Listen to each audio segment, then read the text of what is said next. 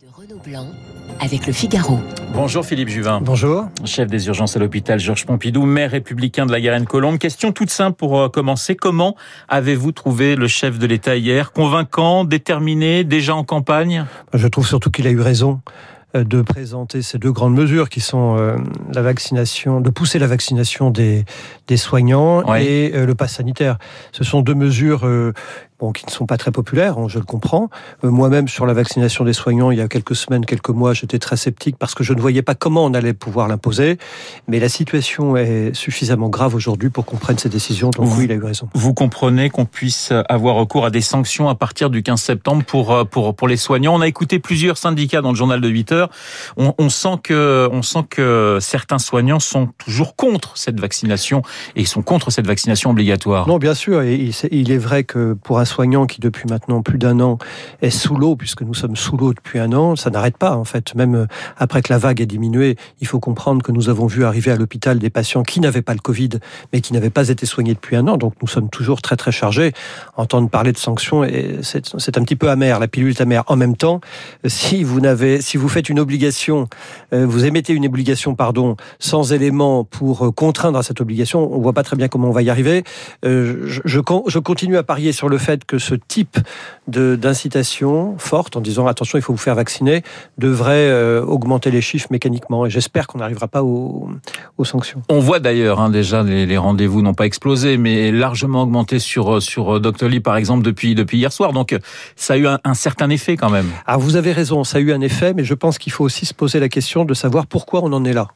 Nous en sommes là parce que euh, nous avons euh, une politique de vaccination qui n'a pas été aussi fluide qu'il aurait fallu être, et c'est une sorte de constat d'échec. Euh, pourquoi aujourd'hui on a vu s'effondrer le nombre de premières vaccinations dans le centre de vaccination de la Garenne-Colombe dont je suis le maire? Nous sommes passés de 2000 injections par semaine à quasiment deux- 200 premières injections par semaine. Ça s'est écroulé. Pourquoi? Parce que la vaccination est devenue assez complexe. Euh, en particulier, les gens se sont dit je n'aurai pas ma deuxième dose sur mes lieux de vacances, etc. Oui. etc. Et je pense que la priorité, les soignants c'est important, hein, c'est évident, mais la priorité c'est de faire en sorte que les Français euh, non soignants, tout le monde, puissent se faire vacciner vite. Et donc il faut emmener le vaccin aux patients sur la plage, sur les lieux de travail. Et je vous rappelle aussi qu'il y a une catégorie de gens qu'on a oublié, ce sont les plus de 80 ans qui sont pas très bien vaccinés quand on les compare à des gens âgés et moins âgés. Euh, il faut euh, que la vaccination aille à leur domicile, ce qui n'est pas encore le cas suffisamment. Alors euh, Philippe Juvin, on rappelle que 53% de la population a reçu une dose et plus de 40% deux doses. Accélérer cette vaccination cet été, c'est vital pour vous? C'est indispensable. Si on ne le fait pas maintenant, maintenant, là, nous sommes le 14 juillet, eh bien, nous allons arriver à la rentrée non vaccinés. Je pense en particulier euh, aux étudiants. Je suis frappé de voir que les 18-24 ans, c'est moins, c'est moins d'un quart. C'est un quart des 18-24 ans des étudiants donc qui sont vaccinés de doses. Ouais. Dans ces cas-là, si on en reste là, nous aurons une rentrée euh, universitaire qui va être très périlleuse. Donc, il faut vraiment insister sur la vaccination des plus jeunes. Je vous rappelle que en Grande-Bretagne actuellement, dans les réanimations, la moitié des patients ont moins de 45 ans. Alors pas de vaccin obligatoire pour la population, du moins pas encore. Élargissement, vous le disiez, du pass sanitaire. On est sur le pari de l'incitation et ça vous semble plutôt intelligent de la part de l'Élysée? Oui, oui, bien sûr, il faut inciter les gens. Euh, Peut-être qu'on ne regarde pas encore suffisamment ce qui se fait de bien à l'étranger. À l'étranger, il y a des éléments qui sont euh, assez intéressants. Par exemple, aux États-Unis, on traite différemment les populations rebelles, entre guillemets, à l'idée de se faire vacciner. Euh, parce que euh, il y a des gens qui ne comprennent pas la langue, d'autres qui euh, euh, ne comprennent pas les instructions. Et donc, ils ont des campagnes qui sont très, très ciblées. Je, je vais vous donner un exemple. En France, on considère qu'il y a peut-être 500, 600, 700 000 sans-papiers. Ces gens-là, euh, où, sont-ils? Il y a des tas de trous dans le filet qu'il va falloir qu'on qu'on bouche, et c'est une de mes inquiétudes. Il y a par exemple en Grèce, on donne des incitations financières aux jeunes qui viennent se faire financer. Pourquoi pas? Faire vacciner. Oui, se faire vacciner, pardon. Il faut, euh, voyez-vous, être euh, l'esprit ouvert et regarder tout ce qui marche à l'extérieur. Euh, euh, Il y, a, il y a encore, il y a encore beaucoup d'éléments qu'on n'a pas encore utilisés pour pousser les gens à se faire vacciner. Mais placer les, les non-vaccinés, j'allais dire, devant leurs responsabilités, ça vous semble, je dirais, c'est la, la seule solution aujourd'hui? Bah, écoutez, d'abord, je, je crois que moi, je, je, enfin, je, je comprends que quelqu'un me dise, moi, j'ai peur du vaccin, même si c'est une peur qui n'est pas, qui n'est pas, qui n'est pas raisonnée. Euh, mais dans ces cas-là, bah, dans ces cas-là, que les gens aillent jusqu'au bout de leurs responsabilités.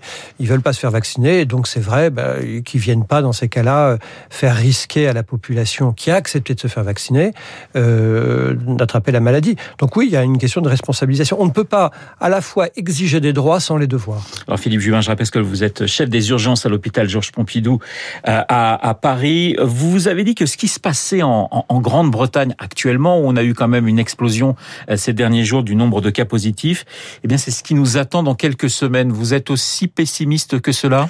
Vous savez, moi j'apprends de mes erreurs et j'observe que euh, on a eu la première vague de mars il y a un an et la deuxième vague ou la troisième de janvier. Chaque fois, ça a été la même chose. On a vu chez nos voisins le nombre de cas augmenter, puis après le nombre d'hospitalisations, puis après le nombre de morts. Et donc c'est ça qui va nous arriver. Mécaniquement, D'autant que nous sommes moins vaccinés que les Anglais, mais beaucoup moins hein, que les Britanniques. Euh, évidemment, nous aurons d'ici euh, quelques semaines euh, une, une, augmentation du nombre de cas qui va arriver aux urgences. Et, c'est pour ça que je vous dis que c'est un peu inéluctable si on n'accélère pas à toute vitesse, mais vraiment à toute vitesse, pas un peu là tout de suite, à toute vitesse les, les vaccinations. On aura une augmentation très significative du nombre de cas. On est à 450 000 vaccinations, enfin doses par, par, par jour à peu près. Le week-end beaucoup moins. ce sont des chiffres que vous, que vous contestez, j'ai le, le, sentiment, euh, sont les chiffres que je que j'ai trouvé actuellement au ministère de la Santé. Hein. Euh, écoutez, je, moi, je, on a eu un pic à 400 000 injections par jour euh, au mois de mai, c'était le pic max, je crois. Euh, on est plutôt, je crois, euh, j'ai cru voir plutôt à 100, 130, 150, 160 000 par jour. Donc il faut que ça, je parle des premières doses. Donc il faut que ça réaugmente parce que tout, tout le sujet c'est la première dose. C'est-à-dire que dès lors que vous avez eu la première dose, forcément vous allez vers la deuxième dose. Oui, oui d'accord. On est aujourd'hui à peu près à, à 1000 patients en, réanimation, ce qui fait dire à certains, voilà, peut-être que on, s'excite pour, pour, pour rien. 1000 patients pour vous, c'est déjà beaucoup trop, c'est déjà beaucoup, et forcément ce chiffre, vous le dites, va augmenter dans les semaines qui viennent. Écoutez, d'abord, 1000, c'est pas mal. C'est euh, un cinquième de nos capacités de réanimation en France.